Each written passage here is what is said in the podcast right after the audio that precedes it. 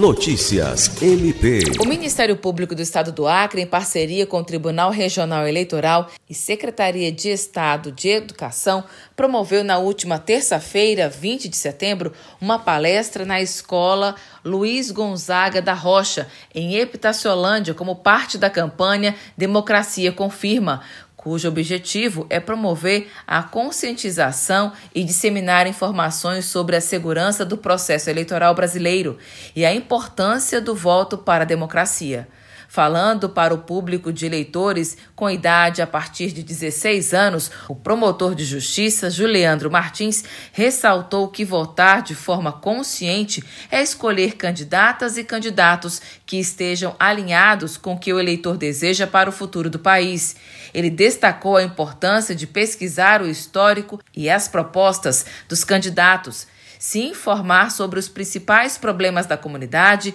e observar propostas que contemplem essas demandas, avaliar quais promessas são bem embasadas em ações concretas, entre outros aspectos. O promotor chamou a atenção para a segurança das urnas eletrônicas que não têm conexão com a internet e dispõe de mais de 30 barreiras de proteção contra fraudes e o combate às notícias falsas sobre candidatos, lembrando que o eleitor deve analisar as informações com senso crítico. Alice Regina para a Agência de Notícias do Ministério Público do Estado do Acre.